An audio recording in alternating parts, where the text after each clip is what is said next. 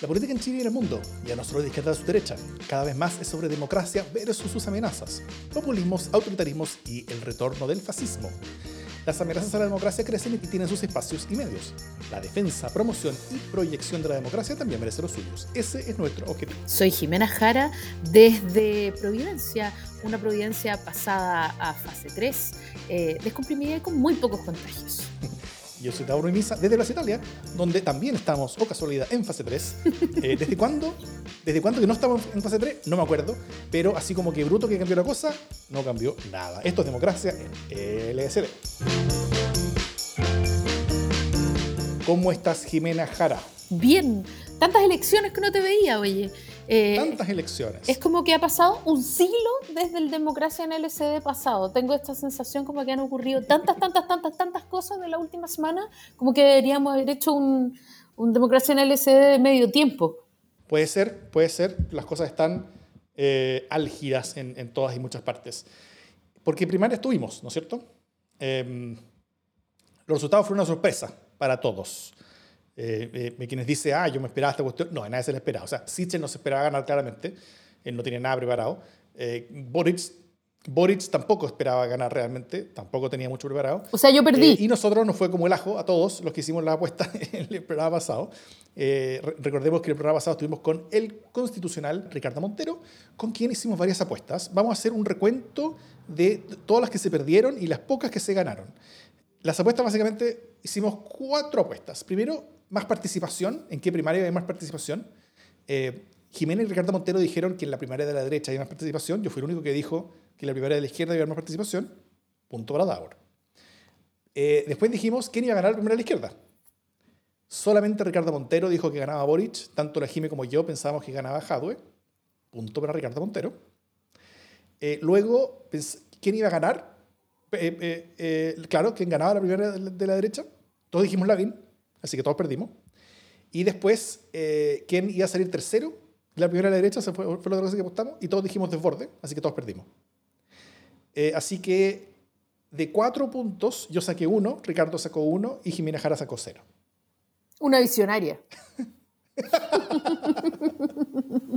Me fue fabuloso, una vez más. Para más predicciones políticas, llámenos, por favor. Menos mal que me dedico a la comunicación política y, no a la predicción política, porque en este momento estaría cerrando el chiringuito. Sí, la, predicción política no está pasando por sus mejores momentos, hay que decirlo. Pero, bueno, nadie se espera esta cuestión. Lavín no se esperaba perder, Jadwe no se esperaba perder, Sicher no se esperaba ganar, Boric no se esperaba ganar. Bueno, eh, eh, en, general, en la prueba de dignidad, Gabriel Boric no solamente ganó, sino que arrasó con 60%. Y en Chile Vamos, Sicher sacó casi la mitad del total de los, de los votos con 49%. Eh, Lavín lejos detrás con 31 y en lo que solo se puede referir a un empate en el último lugar, eh, Briones y Desbordes, en ese orden, por 200 votos de diferencia, sacaron casi un 10% cada uno. Eh, ¿Qué pasó? Vamos a hablar de los, resultados, las campañas y, por qué tal vez fue una sorpresa, pero, pero antes, ¿cómo se vio el, el post? O sea, ¿cómo fueron los titulares del día siguiente? Eh, y, y, mi relato en torno a, a los titulares del día siguiente fue básicamente que las fotos y los titulares eh, fueron como una especie de señal potente de renovación política, ¿no es cierto? Eh, generacional sobre todo, de, idea y de estilo. Atrás quedó Lavín y su generación, que ya aparecen como actores de reparto del video thriller, ¿ah? eh, casi tan cancelados con Michael Jackson, pero también fue una cierta despedida de los charangos, ¿no es cierto?, en la izquierda tradicional. no, no despedida de que, de, que desaparecieron, pero, pero, pero, pero, despedida en el sentido de que ya no son el, tal vez la la forma hegemónica cultural dentro de la izquierda, ¿no es cierto? Y eso, creo que es bastante importante. Em, fue una derrota de, ideas algo más extremas tal vez, o al menos en apariencia. Fue un triunfo de ideas al menos en apariencia más moderadas, abiertas, dialogantes, tal vez inclusivas. Em, también el presidencialismo alcaldicio, ¿ah? ¿no es cierto? Entre las cosas más concretas quedó yo creo superado, ¿no es cierto? Por una repolitización tal vez ciudadana que solamente parece crecer.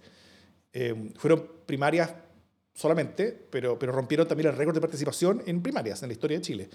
Eh, y los chilenos, yo creo que milagrosamente no se han cansado todavía de la, de, la avalancha de elecciones que hemos tenido. Eh, este año siquiera, o sea, eh, y, que todavía queda un par todavía, todavía queda la primera y la segunda vuelta, en, uno que ya es de los años más políticos de nuestra historia, y, solamente estamos en julio. ¿Cómo lo viste tú? ¿En qué te quedas del día siguiente de la elección? O sea, del día de la elección, más que del día siguiente, eh, creo que las sorpresas fueron buenas sorpresas. Eh, todos son generales después de la batalla, pero creo que mi apuesta tenía que ver con ponderar eh, un poco lo, que ocurría en mi entorno inmediato, donde uno podía darse cuenta fácilmente del, entusiasmo que estaba generando Boric. entonces yo ponderé diciendo, no, seguramente yo como vivo en una burbuja, no estoy cachando, entonces mi mundo es súper Boric-like y, y, en realidad lo que está pasando es que todo el mundo va a votar por Howard. Así que ponderé al chancho y, perdí, lo cual me alegra, porque en el fondo de alguna manera no estoy tan desconectada de la realidad en mi, en mi día a día, eh, aún sí perdí todas las apuestas posibles. Pero eh, fíjate que eh, lo que ocurrió ese día fue súper interesante, o sea, hay hartas señales ahí que, que, que leer, ¿no? Eh, y en ese sentido, y como pensando en la columna de Matamala, que dice cuáles son las señales y cuál es el ruido, ¿no? Tratando de despejar el, el ruido del, de las señales, o sea, lo que ocurrió aquí es eh, algo que viene ocurriendo y que es el fuerte, no queremos más partidos, eh, queremos candidaturas distintas y queremos cambios sí o sí, pero no cambios, no la imposición del cambio. Mm. y, y esa, esa diferencia eh, es súper importante. Nosotros habíamos hablado cuando hicimos el, especial en vivo de, la franja del riesgo que estaba tomando, por ejemplo, eh, Daniel Jadwe de hacer una mm, campaña tan fuertemente identitaria, eh, en, la que, en la que relevaba incluso un eslogan histórico del comunismo que es venceremos y será hermoso. Eh, o sea, la franja de Jadwe fue una franja fuertemente comunista y eso era bien audaz. Eh, y yo creo que la audacia, no solo de la franja, sino que también la audacia y un poco también the audacity de, de Jadwe de tirarse con todo, entendiendo que Chile, y leyendo bien, me parece a mí que Chile quería cambios importantes con, un modo un poco como cancelando casi el diálogo en ciertos casos, eh, mm. fue lo que le pasó a la cuenta. O sea, eh, uno no está para hacer política ficción, pero la hace igual. Entonces, eh, la gran pregunta que yo me hago es, ¿habríamos tenido en este mismo desenlace si Hadwe hubiera tenido un estilo más dialogante, como el que tenía hasta hace poco? O sea, quiero decir que Jadwe no, era, no parecía ser un fanático en su, en su administración de Recoleta, no era tan mm. duro, endureció sus términos eh, y ese endurecimiento de términos, mi impresión es que le pasó la cuenta.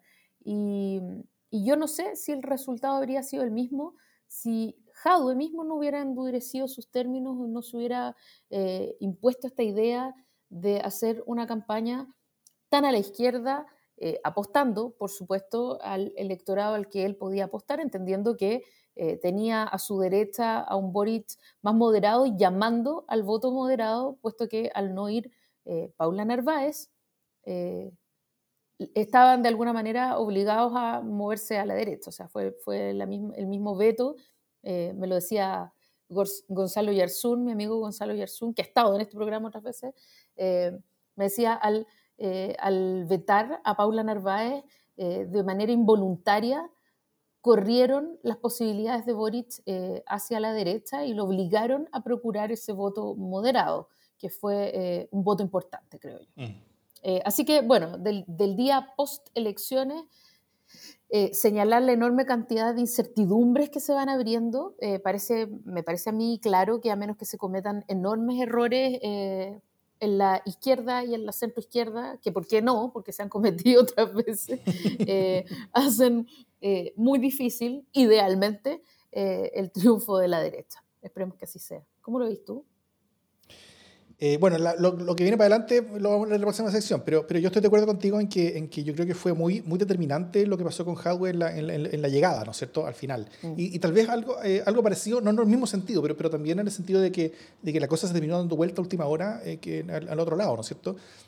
ahí, ahí, hay que ver hasta dónde uno, uno, uno, uno, le crea ciertas encuestas, creo que son malas para dar resultados, pero, pero no tan malas para mostrar tendencias, para mostrar qué, qué cosas eh, van subiendo y cosas van bajando, eh, cuando uno ve, las encuestas en relación a sí mismas, ¿no es cierto? Eh, y, y, efectivamente, la, el último par de semanas, al parecer, Boric subió mucho, o, o, Hadwe bajó mucho, cualquiera de las dos cosas, probablemente una combinación de ambas. Y, y por otro lado, Sichel fue reemplazando a Lavín con mucha fuerza como, como, el, como el votante más, más, más, establecido. Y en eso creo que, creo que fueron muy importantes los debates. creo que fueron muy importantes la, la, la franja. Y, en el caso de la primera izquierda, donde yo creo que fue el movimiento más, el movimiento más grande de votos, eh, creo que fue muy, muy importante esta, este, mismo que tú dices, esta, esta como agresividad final, ¿no es cierto? Eh, o, la agresividad que, que partió desde la, la, la, exclusión del, del, progresismo en, la, en, en, en, esa lista el 15 de mayo, pero, pero, pero cerró en la última semana con un hardware que ni siquiera quiso ir a, ir a, ir a debatir. Ah, creo, creo, que eso fue muy fatal para él, muy, muy fatal para él, el, simplemente no, no, debatir después de haberse demostrado eh, agresivo en un debate, en un debate que vio todo el mundo, y quienes no, o sea, no, no, lo vio todo el mundo, pero, pero, pero, pero, el día siguiente esos videos se compartieron, ¿no es cierto? Fue tema lo que, lo que sucedió ahí, eh, y, y, y, y, a mí no me sorprendería si es que fue mucho más su forma de hacer política la que perjudicó a Hadwe que su cálculo como que Chile quería comunismo y que quería una izquierda mucho más dura. Porque uno puede ser comunista y una izquierda muy dura, pero siendo una persona eh, mucho más abierta, mucho más inclusiva, al, al, menos en forma de hacer política. ¿ya?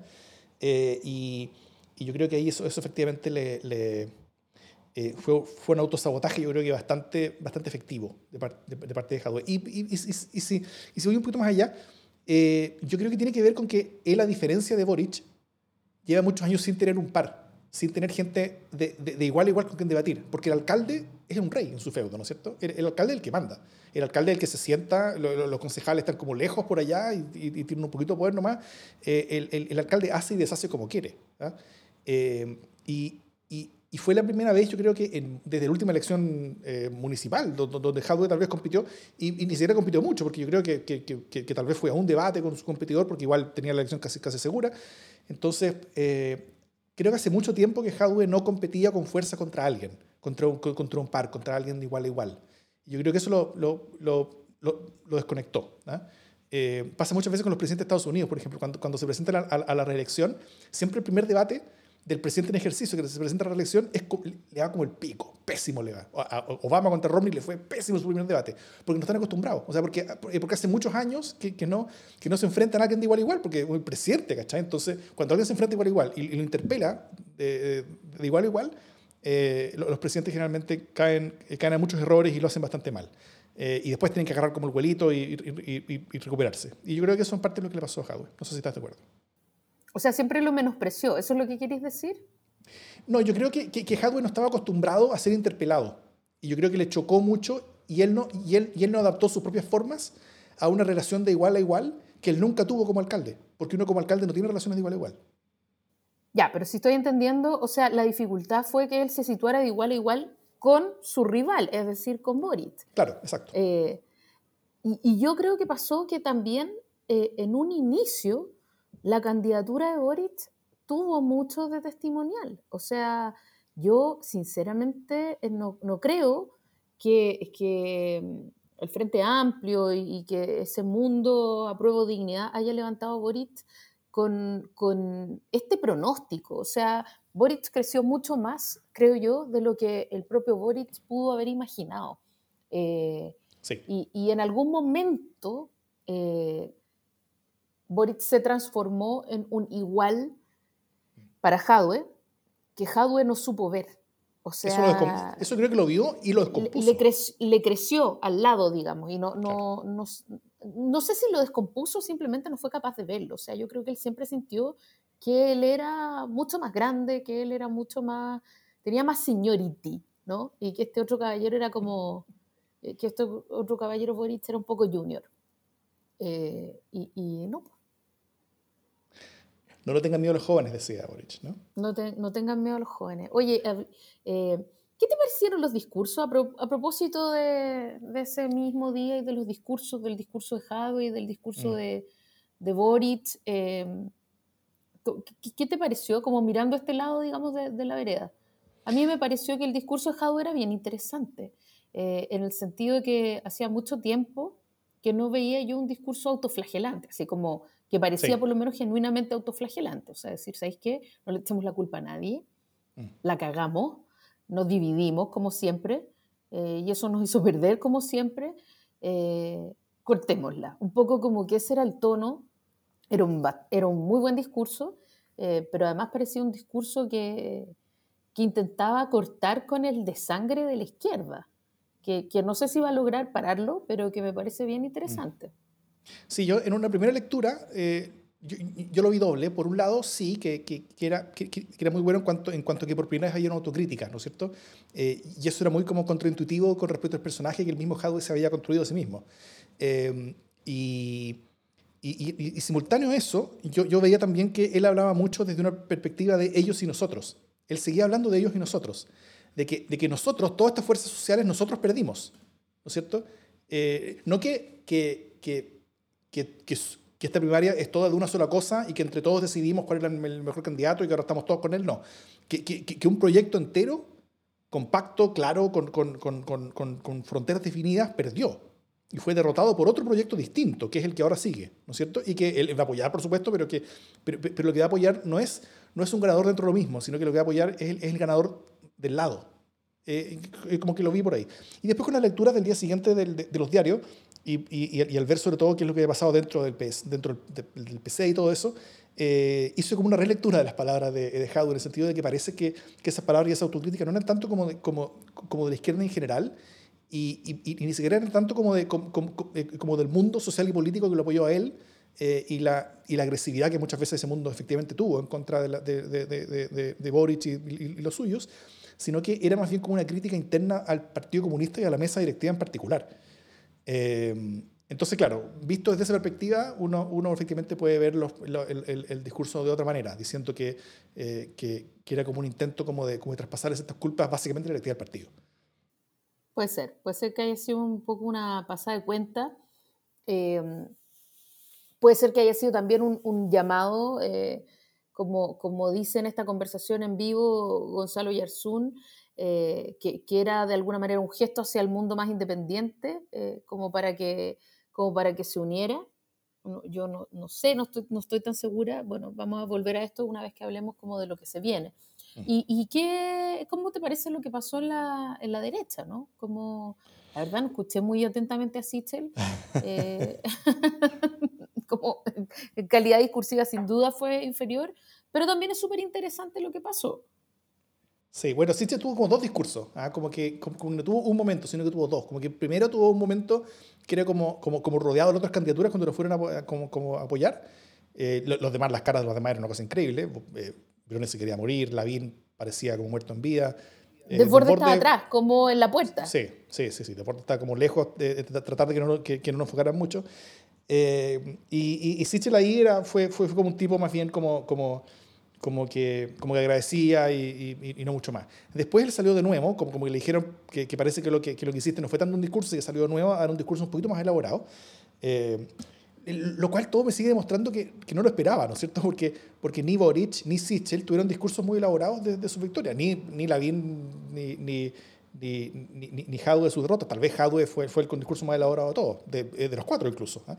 Eh, y, y, y, Sichel, el, el, discurso que dio fue, no fue inspirador, fue correcto, suficiente, como que se puso a, a, agradecer a las personas que habían estado con él como, como una por una, básicamente, como el equipo que estuvo desde Corfo al, al, al banco, al, al, Banco Central, eh, al Banco del Estado, perdón. Sí, como que agradeció hasta el pato del Banco de Estado, ¿no? Claro, y fue, fue, fue, como raro eso, eso fue como más como, como, como, como discurso de agradecimiento de haber ganado el Oscar que un discurso por haber ganado una presidencial. Em, pero, pero bueno, tampoco, tampoco creo que nadie espera mucho que, que Sister sea un orador. Esa, esa, esa, no es su característica ni es, su, ni es lo que se le valora. Eh, eh, eh, tal vez no estamos en, en, en, en momentos de oradores. ¿ah? lo que sí me dio, me dio tal vez algo de lata fue que Boric no... Porque, porque si hay un orador en todo esto es Boric, ¿cachai? O sea, él, él, él, debió haber sido el que, el que más podía haber... construido un, un, una argumentación muy potente sobre el momento histórico, ¿no es cierto? Eh, Pero, pero yo creo que está tan sorprendido y tan emocionado que, que, no pudo. O sea, como que simplemente no pudo articularla. Lo cual igual, igual está bien porque, porque logró, transmitir lo emocionado que estaba. Y eso ya es bastante. O sea, el, transmitir emoción creo que, creo que es parte importante de la comunicación política. Eh, ahora, cuando transmites solamente emoción y, y no mucho fondo, eh, puede ser una oportunidad perdida. Pero, pero, pero, entendiendo que no se lo esperaba, eh, también es, injusto esperar que, que, que él estuviera mucho más preparado. Porque un buen discurso de victoria es una cosa que se prepara. ¿O no, Jimena Sí, eh, se prepara, se prepara. Pero yo creo que tuvo una gracia em, el, el, hecho de que no estuviera preparado y, su torpeza, porque hubo algo de torpeza, ¿no? Eh, en, en, su discurso. Eh, tuvo una dificultad como para empezar, no, no, sabía bien cómo empezar, ¿no? Como si empezar por los vocativos, si dar las gracias, si partir con su emoción o, o qué. Em, pero, pero esa, esa torpeza, esa improvisación, ese tener que parar porque tenía mucha emoción y decir, ¿sabes qué? No, perdón, eh, no, no, sé bien cómo expresar esta alegría, eh, tuvo algo muy bonito y yo no quiero infantilizar al candidato con eso, eh, nada más lejos de mi propósito, porque creo que lo ha hecho sumamente bien y ha mostrado una madurez enorme, pero esa esa no costumbre de las costumbres eh, del poder eh, también lo muestra desde otro perfil mucho más eh, fresco, más genuino. O sea, el, no sé bien cómo se hace cuando se gana una cuestión así, hacía que quienes le votaron se, se sintieran fuertemente retratados quizá.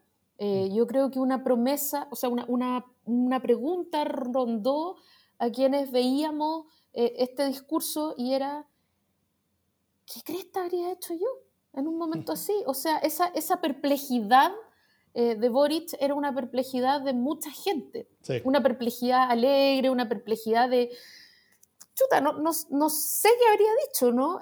no sé cómo habría reaccionado. Eh, y, eso lo expresó mucho y de, esa manera él lleva a una generación entera a una situación.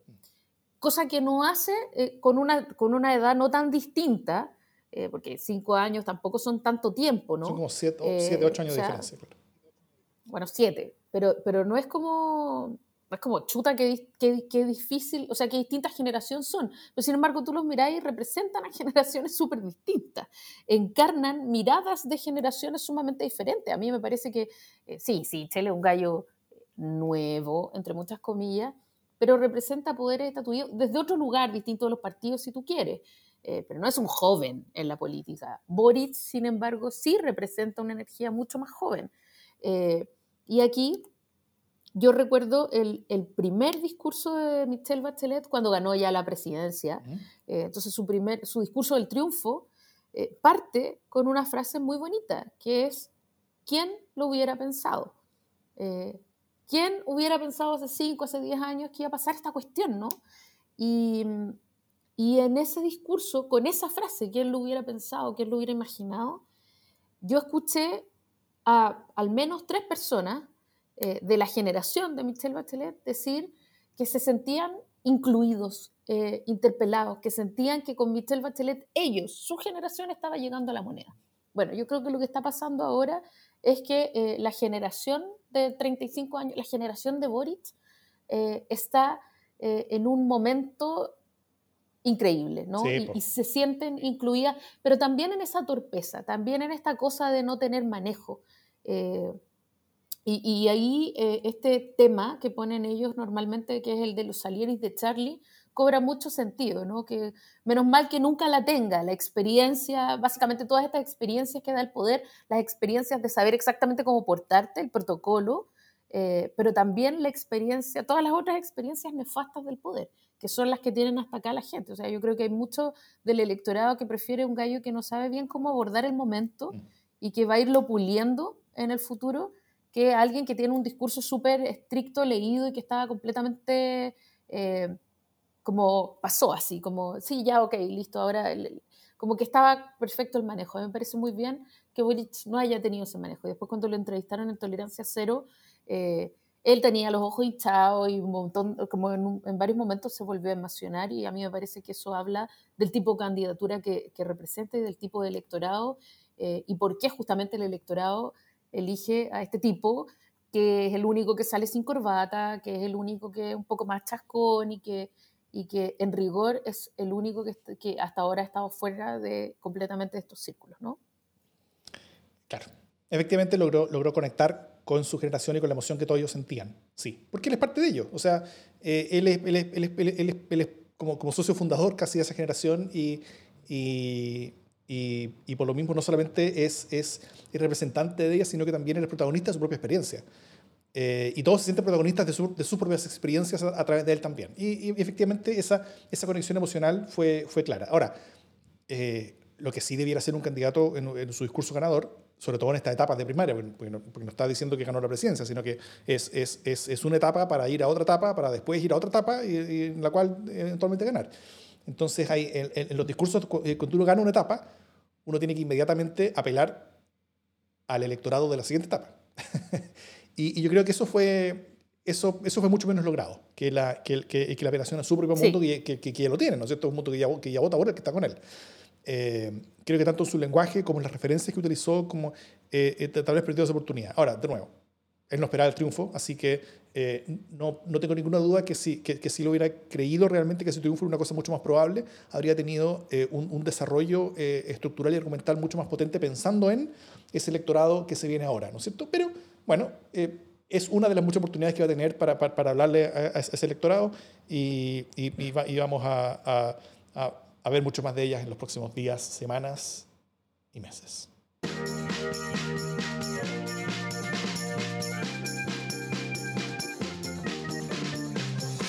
Tantas cosas que hablar que se nos hace corto un capítulo tradicional de, de democracia en el SD. Yo creo que deberíamos tener un, un, un larga duración, ¿no? Eh, en algunas ocasiones como esta. Quizás para las elecciones presidenciales deberíamos, deberíamos pensarlo, porque se hace, se hace poco el rato.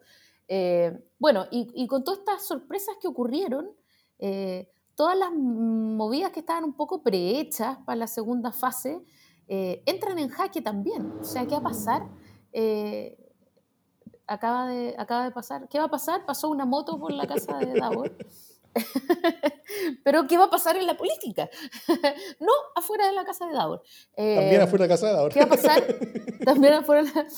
claro, eh, donde no se celebró el otro día en la Plaza Dignidad porque se estaba celebrando en Magallanes y en otros lados. Eh, pero, pero ¿qué va a ocurrir con las candidaturas concretamente de, de Paula Narváez y de, y de Yasna Proboste? ¿Tiene sentido? Una pregunta importante es, ¿tiene sentido que este mundo que era tan obvio que se iba a quedar de alguna manera huérfano, este mundo de la centroizquierda, eh, se suba a un, o intente parar un, un chiringuito propio? Eh, ¿Alguien, esta es otra pregunta un poco triste, pero ¿a alguien le va a importar eh, una primaria que parece corrida? Eh, ya sabemos que las primarias corridas pueden dar sorpresas, eh, entre entre entre Yana Proboste pregúntale a entre Yana Proboste eh, Paula Narváez y Carlos Maldonado va a terminar siendo Carlos Maldonado quien encarne la fuerza del socialismo democrático como les ha gustado decir a alguien eh, o, o, no tiene sentido nada de esto ya no hay espacio el, eh, Boric convocó tanto al mundo como del, de la centro izquierda que en realidad hay poquito juego ahí que dar eh, van a empezar como a los codazos. Eh, ¿Se puede arruinar todo con una nueva candidatura o se puede abrir más juego? No, no, no sé, hay, hay, puras preguntas. Mientras tanto, ha dicho la candidatura de Paula Narváez que, que siguen adelante su vaipilla en mano. Dijo seguimos. dijo seguimos. y, y Yasna Proboste, que tiene su cuenta pública este, el próximo jueves, eh, y que por lo tanto sería bastante mal tono que en este momento se, se, quitara rating ella misma de la cuenta pública que tiene que hacer como presidente del Senado para anunciar otra cosa. Ya dijo que iba a hablar eh, el, el, viernes, que es como hablamos en marzo. Mm.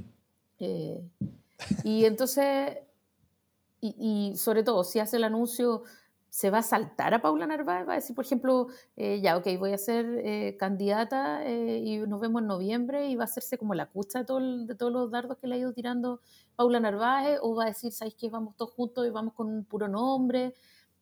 puras conjeturas. No, mm. no, sé si tiene mucho sentido, no sé si hay mucho espacio. ¿Cómo lo veis tú? Yo creo que hay menos espacio. Yo creo que si es que tenía sentido en, en, la expectativa de resultado que todo el mundo tenía, que era, que era, que era, que era Hadwe y Lavín, eh, ahora tiene menos, ¿no es cierto? Ahora, eso, eso no significa que no tenga nada, pero tiene menos cante, eso es súper claro. Pero la otra cosa cierta, esa es la mala noticia, eh, pero la cosa buena es que, salvo de que haya nuevos errores grandes de ese mundo, el peor momento para ese mundo es ahora. ¿Por qué? Porque todas las candidaturas que se vayan subiendo en el camino, de ahora hasta, hasta bueno, un poco más de un mes más, cuando, cuando, cuando es la, en la inscripción eh, oficial de la candidatura, todas esas candidaturas van a ser más cacho para Boric y o Sichel que para Proboste. Eh, desde la, lista del pueblo, que ya está semi-anunciada, desde la de Cast, que ya está anunciada, desde las posibles de, no sé, esta, de, este como, como, como eh arcoiris de friquerío, ¿no es cierto?, entre, entre, entre París y, eh, Gino Lorenzini, el Dr. File, eh, un, montón de gallos que, que, pueden llegar a subirse y que, que probablemente todos ellos le, le, pueden hacer más daño a Sichel que, otra persona. Eh, entonces creo que si bien ahora se ve menos espacio para, para, para una candidatura centro-izquierda, después de la subida de todas estas candidaturas otras, como que todo el mundo se va con menos espacio también.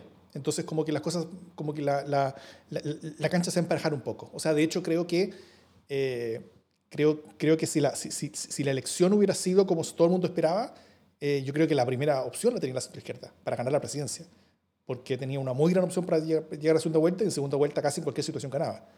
Eh, ahora no, ya no tiene la primera opción claramente, pero, pero, pero creo que no tiene una opción mucho más baja que cualquiera de las otras eh, dos. tal vez similar o eh, eh, a la de Sichel. Ahí, la pregunta es, es, quién va a llegar a la segunda vuelta. Sichel va a tener que competir con muchas más candidaturas en, su mundo. Eh, la centroizquierda no va a tener más. O sea, todo esto es mientras se pongan de acuerdo y haya solamente una candidatura.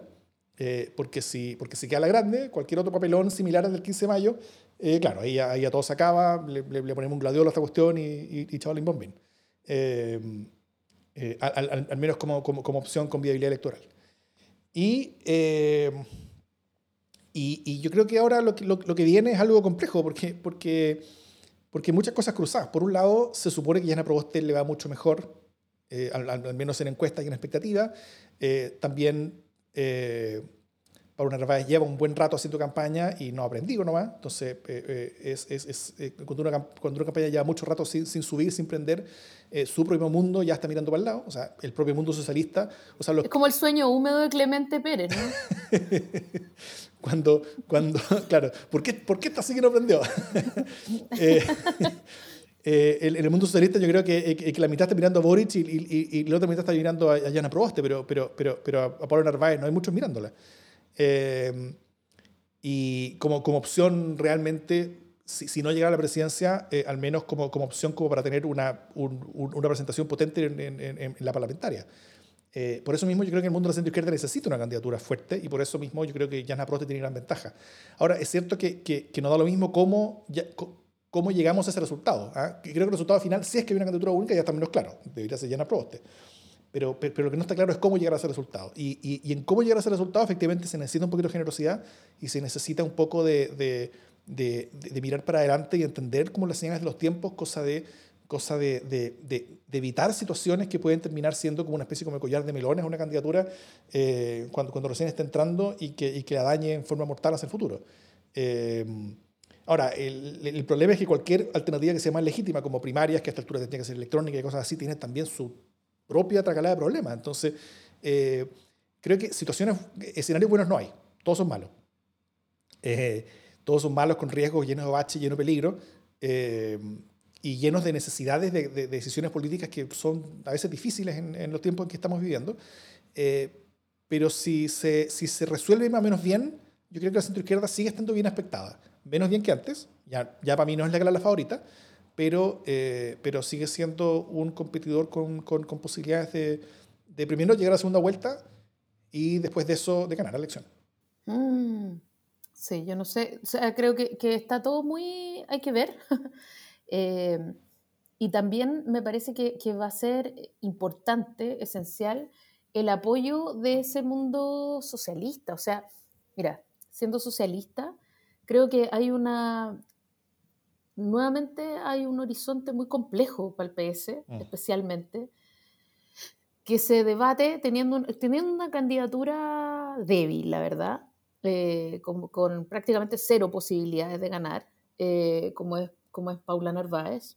Eh, independiente de los gustos que uno pueda tener o qué sé yo, la verdad es que el realismo político no te llega a pensar en, en, el, en el, triunfo ni en la segunda vuelta, ni mucho menos, ¿no? Entonces, el PS pensando con realismo tiene dos grandes opciones. Una, eh, ir con el mundo de la izquierda de Boric, que además lo ha tratado pésimo en el último rato, eh, y que es como su amor verdadero histórico, ¿no? Me, incluyo ahí en ese, que es como, pucha, te quiero tanto, pero me has hecho tanta, tanto desprecio y te he ido tantas veces con esa otra. Eh, entonces, es, es una opción difícil, pero es una opción identitariamente más lógica desde eh, el ser el PS un partido eh, originariamente de trabajadores, un partido de izquierda, sin duda. Eh, y, em, y, el quedarse en el mundo más bien del centro, mm. que es el mundo que representa Jasna Proboste, pero desgraciadamente también la DC. Y, y, entonces siento yo que medio inevitablemente el votante PS va a terminar muy dividido. Eh, y si es que esto no fractura el partido mismo, ¿no? Mm. Eh, por lo tanto, y yo sé que nadie está pensando en el, en el Partido Socialista, eh, ¿quieren por favor pensar en el Partido Socialista? Y, y, sé que esta estructuración de, digamos, de una primera vuelta no está pensada para el Partido Socialista ni en contra, va a tener grandes, grandes, o sea, resultados sumamente importantes, definitorios y duros probablemente también para el Partido Socialista no quiero pasarlo por alto, no me quiero hacer la cucha. sí. Oye, ¿cómo, cómo, tú ves las... las eh, sigamos hablando por, por, ese lado, por el lado de la izquierda. ¿Cómo, cómo tú ves em, el camino por delante que tiene Boric y las posibles competencias que le pueden salir? Las competencias nuevas, digamos. Eh, eh, vimos hoy, estamos grabando esto el martes en la noche, como todos los martes, em, vimos hoy a eh, hoy creo que fue, o ayer, una, una declaración de Jorge Sharp firmada por él y, y todos sus empleados, básicamente, eh, donde, donde todos decían que Jorge Sharp era un muy buen candidato a, presidente y por favorcito, por favorcito, lista del pueblo, elígeme, elígeme a mí, eh, ahí haciéndose el lindo. también está Diego Ancalao, que ya tiene una candidatura presidencial inscrita buscando firmas en el CERVEL. Eh, como candidatura posible y o la lista del pueblo puede eventualmente sacar alguna especie de tapado. Pero, pero ellos están anunciando ya que, que se viene. Pronto el anuncio y, con un nombre que, al parecer ya estaría listo, el cual tiene que presentar rápido porque tiene que, que buscar firmas. Eh, ¿cómo, ¿Cómo tú ves lo que va a pasar en ese mundo? Yo creo que no tiene ni una vuelta eso. O sea, creo que, que mm, lo hemos hablado, hemos tratado de, de, desmenuzar bastante lo que pasó con la elección de convencionales de la lista del pueblo. Eh, y también hemos, en, las sucesivas conversaciones a las que hemos asistido juntos y que, y que han quedado plasmadas en nuestro podcast, eh, ha quedado claro que, que, el arraigo territorial ha sido importante para la elección de cada uno de los constituyentes de la lista del pueblo, entendiendo que la energía eh, es la misma y es querer un cambio de verdad eh, y cambiar la idea de los dirigentes de los partidos tradicionales a las comunidades, ¿no? Y al, y al poder eh, pedir cuentas a mi líder casi que personalmente. Eh, y creo que eso jugó un papel importante en la elección de cada uno de los, de los, y las convencionales de la lista del pueblo, en la idea de una representación para una nueva constitución. Eso, esa elección, ese tipo de elección, me parece a mí, es completamente diferente de tener un programa articulado eh, y de tener eh, una vivencia como de supragobierno. Eh, la gente apoyó la lista del pueblo porque representaba fuerzas distintas de las institucionales y, y fuerzas nuevas y frescas. Y ligar la experiencia que ellos sentían como propia. Claro. Y yo creo que esas, esas experiencias también se expresan en la candidatura de Boric, ¿no? y por lo tanto poner otra candidatura a la izquierda es la candidatura un poco de los que no creían mucho en la convención constitucional.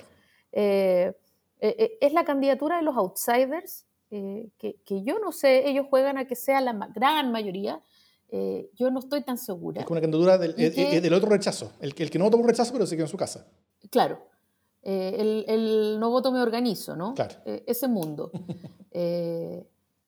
y entonces es jugar y, yo obviamente creo que la lista del pueblo hace lo suyo, eso está muy bien, pero no creo que tenga serias posibilidades de, de, cuajar, por la simple razón de que un constituyente de la lista del pueblo es completamente distinto que un presidente, que es, una autoridad nacional de la lista del pueblo. Eh, y, y, además, eh, bueno, Char tiene lo suyo, o sea, y hoy día, de hecho, empezó, hoy día Marta empezó un poco a recoger el carrete y decir que más o menos no, que, él estaba diciendo que había que hablar con todo el mundo nomás. O sea, no vayan a creer que yo quería eh, comerle la color a, mi súper amigo Boric. Eh, sí, pero, pero, pero... Entonces no le veo mucho futuro. Pero, pero, pero una cosa es verle futuro en el sentido de, de, futuro de elegibilidad, lo cual yo también creo que tiene poco, salvo que se, se llegue a aprobar el, el, voto obligatorio, en el cual yo creo que es bien hay mucha incertidumbre sobre qué es lo que realmente pasaría. Pero, eh, pero, pero también la pregunta más, más interesante y más sabrosa no es tanto si ellos van a llegar a segunda vuelta, sino que es, es, es, cuánto daño le van a hacer ellos a Boric de primera vuelta. Y si le pueden hacer mucho daño o no. Versus el daño que le puede hacer José Antonio Cas, por ejemplo, a Sichel. Sí, claro. O sea, no, yo creo que, que, efectivamente podría, o sea, podrían hacerle una raya, pero tampoco creo que sea muy dañino eh, y tampoco me sorprendería que ocurriera para serte franca. O sea, en el mundo de la izquierda, y mientras más a la izquierda, más divisiones. Eh, o sea, de hecho, es probable que salgan dos candidaturas de ese mundo, además de Boric. O sea, que la izquierda de Boric surja no una, sino que dos candidaturas. Podría ser, ¿por qué no? Eh, Charp y, Rodrigo Mundaca o andas a O sea, o sea el, el, el, compañero soviet Eduardo Ortez va así o así. Eh, claro. Y, y, no faltará el que le vote. y, y para el otro lado, ¿Cómo, cómo, cómo, es el, el, otro lado? Los mundos de, de, de, la derecha y sobre todo este, este friquerío raro que, que, que me, puedes discutir, pero, pero, pero yo, yo tiendo a creer que es un poco más de derecha que de como, como una derecha blanda y un poco más nebulosa, eh, como, como nebulosa, pero, pero, pero yo tiendo a creer que es un poco más de derecha este mundo, eh, eh, sobre todo este mundo como, como, como, como, como, como de clase media, emergente, contestataria y desconfiada ligada a Parisi, ligada a Felices y Forrados, ligada como todo eso que tiene ya su partido, está inscrito y que pueden presentar un candidato presidencial y muy probablemente lo hagan. Eh, y además de José Antonio Cast, o sea, eh, Sichel será capaz de contener esas dos amenazas simultáneamente mientras intenta correrse o, o, o buscar ese, ese, ese, ese eh, centro que, que, tanto él dice que existe con, con, con Silva Izaguirre, con Mariana Elwin, pero que, pero que la, la, evidencia electoral repite una y otra y otra vez de que, de que ahí no hay nada. O sea, yo creo que, que Sichel puede abordar más fácilmente ese electorado del, del joven desconfiado, eh, el, votante Briones, si tú querís, creo que es mucho más eh, cercano a Sichel que el votante Cast. O sea, eh, un gallo, o sea, ese mundo estoy pensando en gente como Javier Pará, eh, que, podría sentirse sin duda más interpretada por esta onda como, no sé, eh, liberal, dialogante, buena onda, en fin, eh, de, Sittel, y que además un tipo que ha logrado el éxito, no sé, tiene una, una mirada un poco inspiradora para cierta gente de su propia historia, a pesar de que ya la ha trillado suficiente. Pero ¿qué hace? ¿Qué hace el gallo de misa diaria? Eh, la señora de misa diaria, que existen en Chile todavía. Eh, la persona que no quiere arriesgarse a, una cuestión, a, un, país libertino eh, donde haya aborto, mm. matrimonio igualitario y, cosas espantosas como esas, ¿no? ¿Para qué hablar de adopción en un matrimonio igualitario? Esa gente, los, viudos de ese, de ese autoritarismo, y ni siquiera los viudos de Pinochet, sino que los viudos como de este mundo valórico, ¿qué van a votar? ¿Qué van a votar? ¿Qué va a votar Evelyn Matei, por ejemplo? Eh, y no Evelyn Matei, Evelyn Matei, o sea, el otro día jugaba, aquí abro paréntesis, el otro día hablaba con, el día de las elecciones, decía yo apuesto que Evelyn Matei, porque era, era, como, ¿por quién habrá votado Evelyn Matei? Que no lo dijo. Eh, el voto secreto, dijo mientras entraba. dijo el voto secreto y yo dije, esta galla, esta galla dibujó un Walt Disney en el voto, ¿cachai? un, eh, un falo del porte, un falo del porte como el, como el cohete de Jeff Bezos. el porte del cohete de Jeff Bezos. De más, o sea, yo la veo. Y, y, creo, y, claro, creo que hay, hay, muchos votantes que harían lo mismo si es que no sale una fuerza más conservadora, ¿no? Que es como este guardián de la moral, una persona así, que además es re simpático eh, cuando no es insoportable y no está diciendo todas las cosas espantosas que dice siempre, como, como Cast, ¿cachai? Que igual tiene su gente, pero ellos quedaron súper mal parados. O sea, yo creo que, que Cast puede ser un paraguas para esta gente, eh, digamos, lo los con valores, los huérfanos de los valores, pero que son igual chiquititos. No sé, ¿cómo lo ves tú? Yo, no, yo creo que, que, ese mundo duro conservador, ese mundo antiprogre, que se podría llamar, eh, como contestatariamente anti el movimiento fuerte que se ha dado en los últimos años, eh, en términos culturales sobre todo, eh, y generacionales, ese mundo tiene su candidato listo con José Antonio Cast. y yo creo que, que, que hay menos tranquilos. Por eso mismo creo que, creo que se abre un espacio para, para José Antonio Cast donde puede efectivamente sacar una votación que quizás ni siquiera tan grande como la de la vez pasada, porque la vez pasada él, él, era casi como un fenómeno electoral, como, como nuevo, como que le agarró ese, esa, es el, el, el tono como esta, como esta eh, derecha alt-right que, que, tanto llevaba en el mundo. Eh, hoy, hoy toda esa derecha viene como más, más hacia abajo, eh, fracasó en forma rotunda con Bolsonaro acá en el barrio. Entonces, eh, creo, que, creo que la expectativa de José Antonio Cast era que le fuera peor que la elección pasada, pero, pero con Sichel yo creo que sí, efectivamente, se le puede abrir un espacio para, para tal vez aspirar a repetir su votación, lo cual ya es un problema grande para Sichel, porque, porque la derecha entera sumará, o sea, eh, creo que el 35% tradicional ya no está como de la derecha normal, sino que o 42% al que llegaban. Tal vez Sichel podría aspirar a, una, a un 30, con suerte. Eh, bueno, un 30 probablemente lo deja en, en, segunda vuelta en todo caso, pero, pero, pero, pero, probablemente sea menos que eso si subamos a, a, París y otras candidaturas del friquerío. Eh, y una candidatura con veintitantos bien se puede quedar abajo. Entonces, eh, entonces creo que hay, hay, hay algo que, que, puede suceder ahí y, y, no sé qué tanto juego de piernas vaya a tener Sichel para mantener a todos esos públicos, porque creo que que, que, Boric la tiene difícil en cuanto a contener varios públicos y poder, mientras aspira a otros, pero yo creo que Sichel la va a tener más difícil porque va a tener más frentes. Eh, y también tiene que ver con el hecho de que él es una persona mucho más ajena. Pero él sabe lo que es cambiar. Él sabe lo que es cambiar, sí. El, el, el, punto es que, también, es que también hemos visto cómo la derecha, cuando ven a alguien cambiar demasiado, lo mandan a la cresta. Si no, preguntan a Lavín. Si no me quieres preguntar a Lavín. ¿ah? Eh, y, y, y Lavín finalmente perdió eh, el respeto que tenía en ese mundo y perdió la hegemonía que tenía en ese mundo, básicamente por haber cambiado demasiado, demasiado rápido. Eh, y demasiado temprano tal vez. Como que él empezó a hacer como, como, como estrategia de segunda vuelta cuando, cuando todavía no empezaba la, la, campaña en la primaria, ¿no es cierto? Y eso, y eso, y eso, tal vez no fue muy, muy inteligente. Yo creo que, que Sichel va a, estar, va a estar mirando con mucho detenimiento eso. Porque también Sichel eh, está en una posición donde, donde, donde, acaba de entrar en este mundo, se acaba de posicionar como candidato presidencial. Lo que está haciendo ahora, su principal preocupación no es tanto apuntar a sí mismo, sino que es apuntar a su gente es apuntar a los suyos, en, la, en, la, parlamentaria, el parlamento. Él quiere un parlamento para Sichel dentro de la derecha. Él, él, él, él, no está teniendo un partido propio, sino que él, está, se está tomando todos los partidos, ¿no es cierto? O, parte de ellos al menos. Eh, eh, había grupitos pro Sichel en todos los partidos, hasta en Evópolis. Evópolis, el RN, la UDI, había senadores, parlamentarios apoyando a Sichel. Eh, y, y, y, él quiere darle lo suficiente a ellos, cosa de mantenerlos cerca de él. O sea, creo que Sichel está, incluso más que Boris, tal vez, más, más que cualquier otro. Sichel está eh, haciendo su campaña pensando más en largo plazo. Y yo creo que él está haciendo su campaña pensando en la siguiente. Mm. Sí, puede ser. Te lo compro.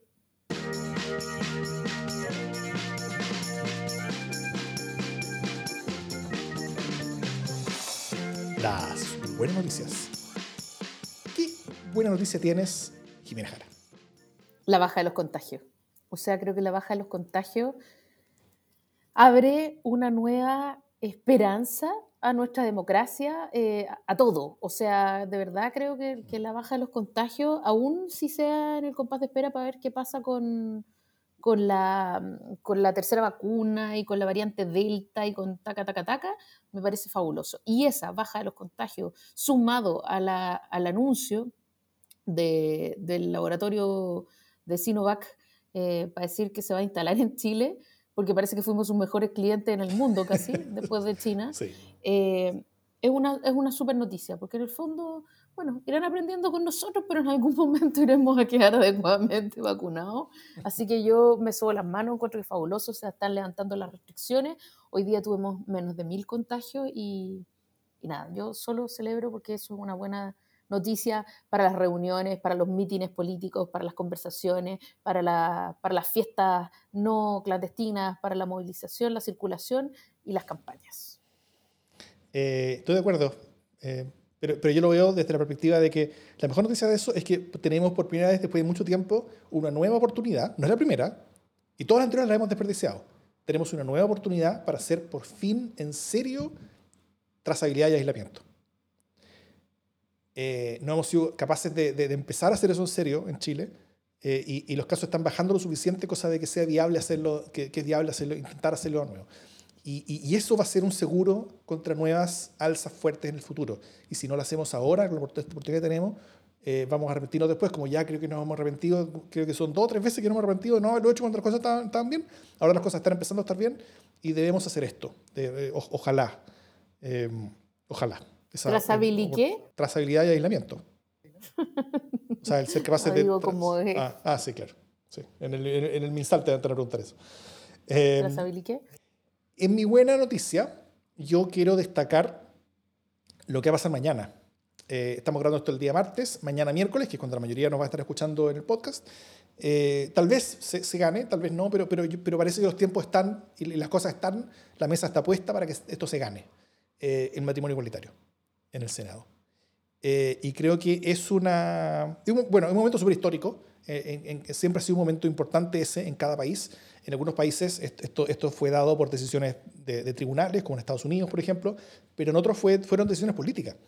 Eh, y creo que es importante que así lo sea. Creo que es mucho mejor que sea una decisión política, que sea una lucha que se gane, que se logre, que tenga ganadores y perdedores, que, que, que quede para la historia. Los argumentos también, tal como todas estas muchas luchas valóricas en el último, no sé, siglo, donde, donde, donde, uno después, eh, años después, mira con horror los, los, los, argumentos que se, que se tomaban en contra. Eh, y, y, yo creo que, que, que es, es otro de esos momentos, tal como tú decías bien hace, hace un rato, Jiménez, de, de ¿Quién lo hubiera pensado? Hace, hace, hace, no sé, 10 años, ¿quién lo hubiera pensado? ¿No es cierto? Hace 10 años casi, yo creo que prácticamente ningún partido estaba a favor de esto. Eh, hace 10 años esto era eh, algo que, que, tenía una muy baja valoración pública. Eh, en, general, y, y, esto lleva hace un rato, por ejemplo, en las mediciones del de Latinobarómetro, que son como de las encuestas que se hacen de la misma manera en toda Latinoamérica desde hace mucho, mucho tiempo, varias décadas, desde el 90 en adelante, en particular en Chile, ningún tema ha cambiado tanto como la valoración, el respeto eh, y la aceptación a la diversidad sexual. Ninguno, ninguno, ninguno ha cambiado tanto. O sea, desde el 90 hasta acá ha pasado de total y completo rechazo, donde cualquier cosa que no era como sentir asco por eso, era casi una excepción estadística, hacia ahora que es casi lo opuesto. ¿No es cierto? Es casi el perfecto opuesto de, de, cómo éramos antes. Es algo donde realmente la ventana de Overton se ha movido de un lado hasta, hasta, completamente el lado radicalmente opuesto eh, y donde hemos cambiado en forma radical todos, como sociedad.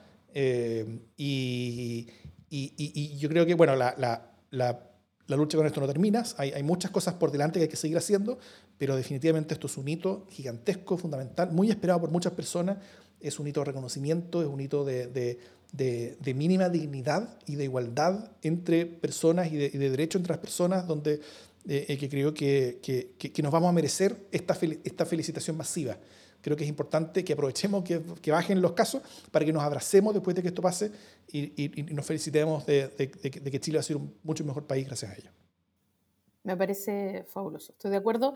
Lo único que digo es que ya no nos caben más cosas históricas en la agenda. O sea, bueno, eh, vamos de cosa histórica en cosa histórica. Realmente, eh, normalmente en, el, en, la dialéctica política se dice que todo es histórico, ¿no? Eh, se abusa un poco de eso, como de lo infinito en la poesía. Pero, pero en este caso, realmente estamos asistiendo a muchos procesos, reformas históricas eh, al mismo tiempo. Así que es como increíble.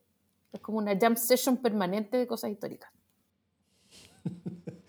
nos vamos a acostumbrar. Y eso es peligroso porque después, cuando, cuando ya se nos acaben las, como las cosas históricas buenas, vamos, vamos a terminar buscando las malas para poder seguir con las cosas históricas. Eh, nos vamos a aburrir. El próximo año va a ser un año profundamente aburrido. No, tampoco. El, subsiguiente, quizás. el próximo año tenemos constitución nueva, imagínate. Hay, hay, claro, el subsiguiente, quizás. Claro, el próximo año tenemos constitución nueva, hay plebiscito de salida, hay, hay, imagínate la cantidad de cosas históricas que va a haber ahí. Eh, hay, hay, firma por el presidente o la presidenta que sea. Uf, subsiguiente. Ya, por un, por un 2023 aburrido. Por un 2023 aburrido.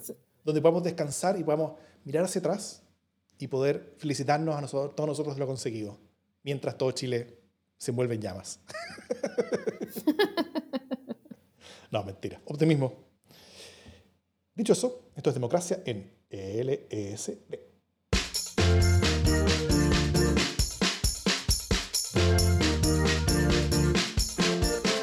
Así nomás fue. Oye, mucho público, así que bien contentos. Harta gente llegó a vernos. Es que había muchas cosas que hablar. Yo encuentro que hablamos como la mitad de todas las cuestiones que teníamos que hablar. Sí. No hablamos de las parlamentarias. Eh, nos quedaron como siete temas. atrás.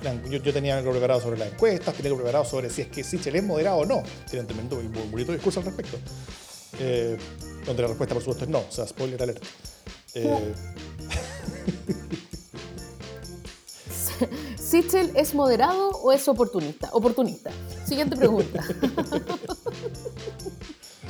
Eh, y, bueno, y Yasna, pues, si ahora Yasna el viernes. ¿Qué, qué, y qué vamos a estar hablando la, próxima semana con respecto a eso? ¿Que se, que se va a subir o no? Creo que la noticia no es tanto si se subir, creo que eso está claro. Creo que la noticia más bien va a ser eh, si se sube la primaria o no. O sea, si se sube a la idea de hacer una consulta.